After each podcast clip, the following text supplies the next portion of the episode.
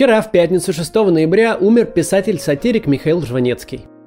Даже если вы никогда не видели его выступлений, вы наверняка знаете много высказываний Жванецкого. Его э, произведения разошлись на цитаты и навсегда стали частью нашего фольклора. Мы часто цитируем его, даже не осознавая этого. Одно неловкое движение, и вы отец. Нормально, Григорий, отлично, Константин.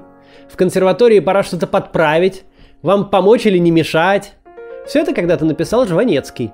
И все это переживет его надолго. И наверняка вы представляете себе его сценический образ, стоящий у микрофона человек с листами бумаги, хитрой улыбкой, в очках, пиджаке и с неизменным портфелем. Собственно, это был даже не образ, а просто он сам. Жванецкий не устраивал на сцене актерских перформансов с переодеваниями, а просто читал свои произведения.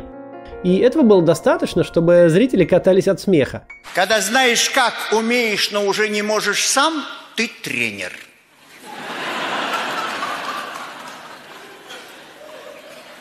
Когда знаешь как, не умеешь, не можешь сам, но можешь научить, ты профессор. Когда не знаешь как, не можешь сам, не можешь научить, но можешь наказать, если эти суки сделают не так, ты президент. Впрочем, самому читать произведения Жванецкого не менее интересно, чем слушать их э, в его исполнении читателю открывается другой уровень сложности его текстов. Слово было, по сути, единственным инструментом Жванецкого, и он владел им так виртуозно, что ничего другого больше просто не требовалось. Он был не юмористом, а по-настоящему большим писателем, наследником великой традиции одесской литературы, продолжателем дела Юрия Олеши, э, Ильфа и Петрова, Валентина Катаева, Исака Бабеля. Сатира была для него даже не профессией, а способом взаимодействия с миром, самовыражения и донесения до читателей своих мыслей. Он никогда не писал смешно. Он э, писал грустно, но правдиво, и поэтому, собственно, все и смеются. Уникальность Жванецкого еще и в том, что он как писатель был актуален и востребован в любое время, и в советскую эпоху, и в России в 90-е, и в путинские годы. Каждое поколение находило в его произведениях что-то про себя – Месяц назад сатирик объявил о прекращении эстрадной деятельности, ему было 86 лет. И вплоть до последнего времени он продолжал выступать с концертами. Сегодня вспомним Михаила Жванецкого и его самые главные слова о жизни, смерти, судьбе и о всех нас.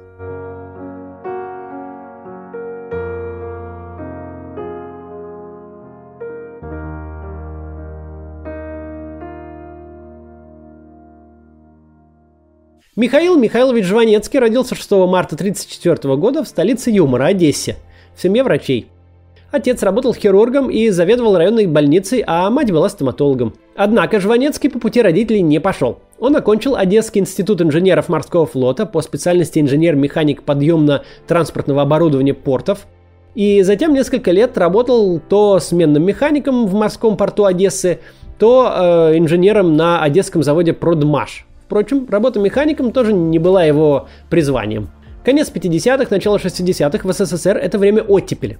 После смерти Сталина и прихода к власти Хрущева жизнь в стране расцвела новыми красками. Конечно, Советский Союз не стал свободным, но совсем чуть-чуть ослабла цензура, и этого было достаточно, чтобы в прессе, кино и литературе появилось чуть более критическое отношение к действительности – Никакой свободы слова, конечно, и не пахло и близко, и выступления, критиковавшие, например, бюрократию и местных чиновников, было проще всего замаскировать под сатиру. В 1962 году появился киножурнал «Фитиль», для которого э, критика через смех стала основным жанром. В общем, разрешалось критиковать отдельные недостатки советского строя, но обязательно на низовом уровне, типа каких-то мелких руководителей, выдумывающих бумажную волокиту, и обязательно с юмором. Юмор был повсюду в заводских стенгазетах, студенческих театрах, на эстрадах и в парках. Позже из этой питательной сатиристической среды а, родятся клуб веселых и находчивых, телепередачи «Кабачок 13 э, стульев» и «Вокруг смеха». Троица «Трус, балбес и бывалый», э, комедии Леонида Гайдая, Эльдара Рязанова, э, Георгия Данелии. Михаил Жванецкий тоже стал частью этой новой реальности – еще в студенческие годы он начал участвовать в самодеятельности и писать миниатюры и монологи, которые исполнялись на сцене любительского театра «Парнас-2» в Одессе его друзьями и часто и им самим.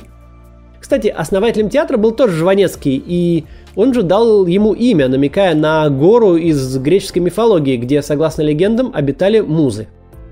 В 1963 году состоялась судьбоносная встреча Михаила Жванецкого с главным сатириком страны Аркадием Райкиным – Райкин в эти годы уже был всесоюзной звездой и руководил Ленинградским театром, эстрадой и миниатюр. Познакомившись с э, творчеством молодых одесситов Жванецкого и его коллег Романа Карцева и Виктора Ильченко, Райкин пригласил их в свой театр. Михаил Жванецкий стал заведующим литературной частью театра. В Ленинграде Жванецкий писал тексты для выступлений Райкина. Зрители спектаклей, театра и телевизионных реприз Райкина даже и не представляли себе, что миниатюры, ставшие его визитными карточками, написаны Михаилом Жванецким. Например, «А вас», э, «Дефицит» и «В греческом зале», а также к пуговицам претензий нет. Всего за время работы в театре Райкина Жванецкий написал более 300 миниатюр и монологов, в том числе и для романа Карцева. Монолог про раков в его исполнении даже стал легендой. Те вчера по пять были очень большие. По пять рублей, ну очень большие. Хотя и по пять. А сегодня по три рубля маленькие. Там же идет огромная работа мысли между фразами. Огромная работа мысли. Что делать? Купить по три? Ну, маленькие. Тех уже нет, но были большие какие. Но по пять, правда. А денег, а денег нет. Но по пять, но огромные были. И сегодня по три, но маленькие. Ну, совсем. Но все-таки по три. Вскоре положение неизвестного автора, работающего на увеличение и без того огромной известности Райкина, перестало устраивать Жванецкого. В 1969 году их пути разошлись. Сам Райкин вспоминал об этом в своих мемуарах так. Наступил момент, когда подобное положение Жванецкому показалось обидным. Входя в троллейбус и слыша реплики собственного сочинения, ему хотелось обратить внимание пассажиров на то, что автор-то вот он. Впоследствии отношения между ними наладились, но взаимная обида всегда сквозила в публичных выступлениях и воспоминаниях. В 70-м Жванецкий вернулся в Одессу и, по собственным словам, стартовал второй раз за жизнь, основав Одесский театр миниатюр, а также начал работать в филармонии в качестве, как тогда это называлось, артиста разговорного жанра. Здесь нужно сделать небольшое отступление и рассказать, почему же писатель Жванецкий не мог просто писать книги, а должен был изобретать какие-то странные маневры вроде работы в качестве артиста разговорного жанра. В СССР существовала цензура, которая была жесткой, но неравномерной. Литература контролировалась тотально.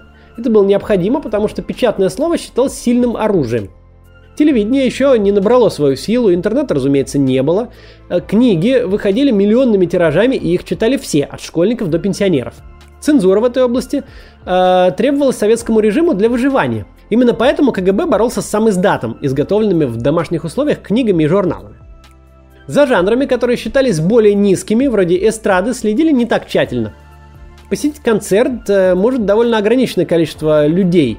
Инструменты звукозаписи и распространения пленок были развиты не так сильно, да и проконтролировать отсутствие у зрителей магнитофонов несложно. Они тогда были огромными, и пронести оборудование скрытно было просто невозможно. Конечно, выступления Жванецкого не были откровенно антисоветскими, иначе ему бы не разрешили даже выступать с концертами. Но сатира на советскую действительность, допустимая на театральной сцене и в телевизионных постановках, не была возможна в виде напечатанных и официально изданных книг. Однако до начала перестройки Жванецкому все же удалось выпустить одну книгу «Встречи на улицах», тиражом всего в 30 тысяч экземпляров. Для 80-го года это очень немного. Впрочем, это все не помогло советской власти. К Жванецкому пришел успех. Он начал гастролировать по стране, а вскоре перебрался в столицу, где стал работать в театре «Эрмитаж» в должности помощника главного режиссера. В 70-е годы э, записи концертов Михаила Жванецкого и, например, Владимира Высоцкого, которого тоже не печатали и которому тоже приходилось выступать в качестве артиста разговорного жанра, слушали буквально в каждой квартире. Жванецкого разбирали на цитаты, пересказывали друг другу и даже порой приписывали ему чужие произведения. В конце 80-х Михаил Жванецкий основал в Москве собственный театр миниатюр и оставался его художественным руководителем вплоть до вчерашнего дня, до его смерти. В отличие от многих авторов советской эпохи, потерявшихся после распада СССР, Жванецкий не утратил своей актуальности и в 90-е годы.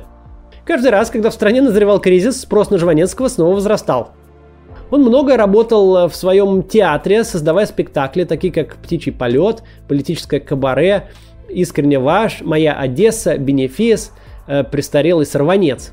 Наконец, ему удалось реализоваться как писателю. В 2001 году вышло собрание его сочинений, которое потом неоднократно переиздавалось.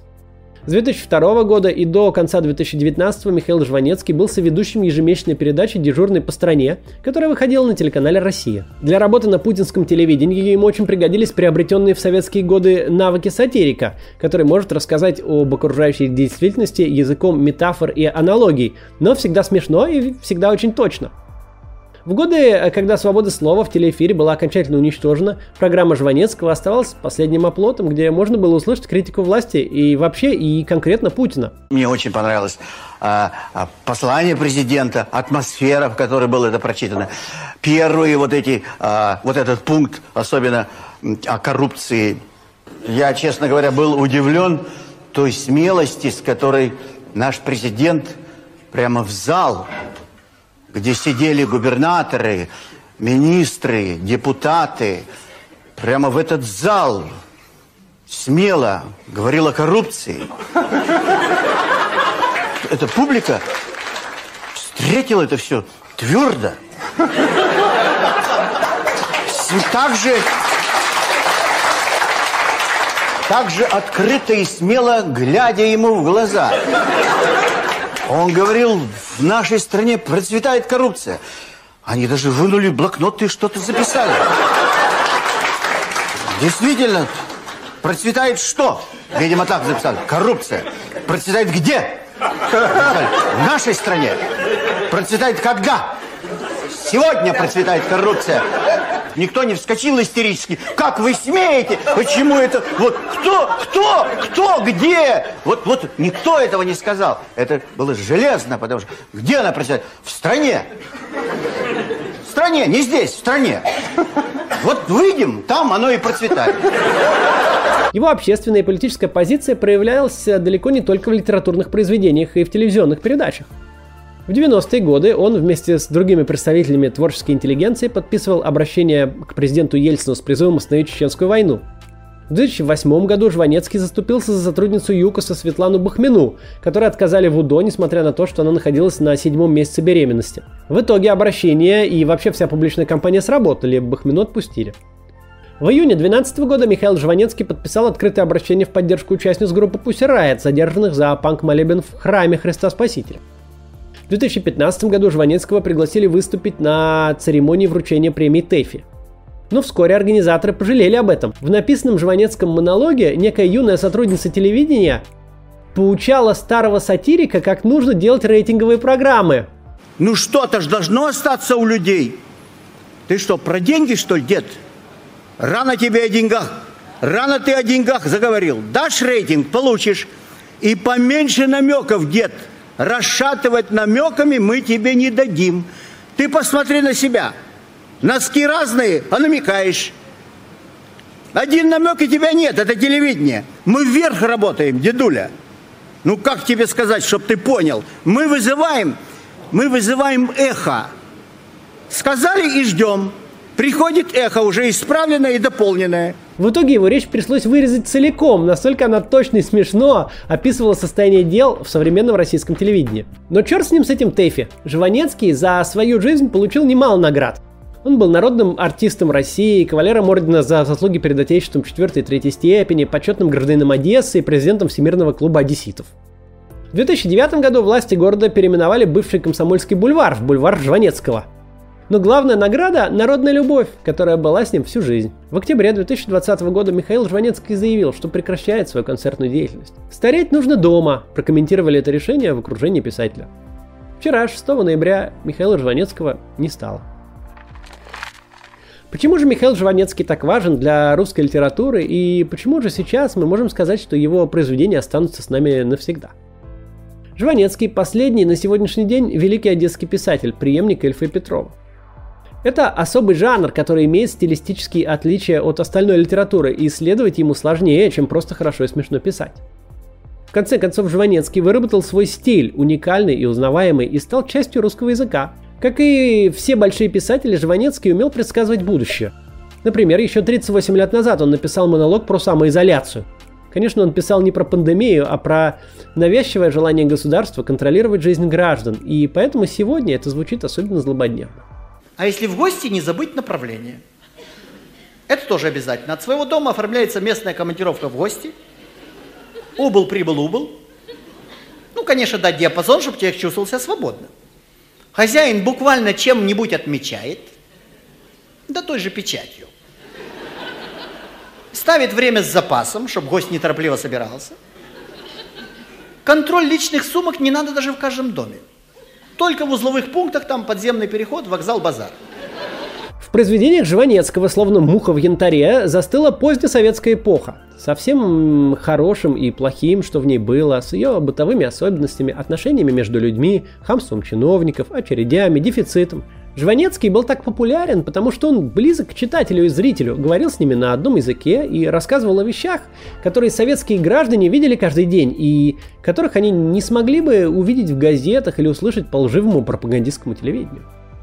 А для нас и для следующих поколений его монологи станут пособием по советской жизни 60-80-х годов.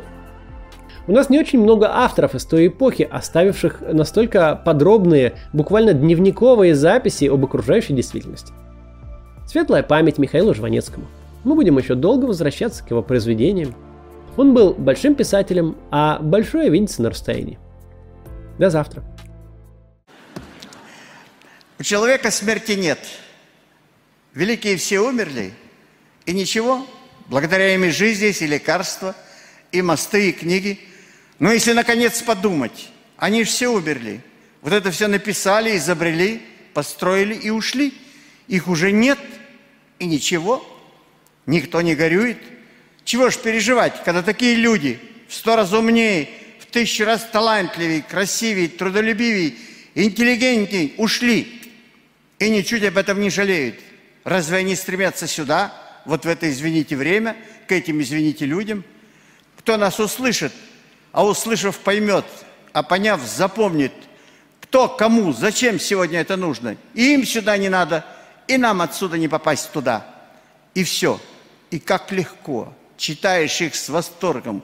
Уже вся ночь. Еще чуть-чуть, еще чуть-чуть. И вдруг, Господи, так он же умер.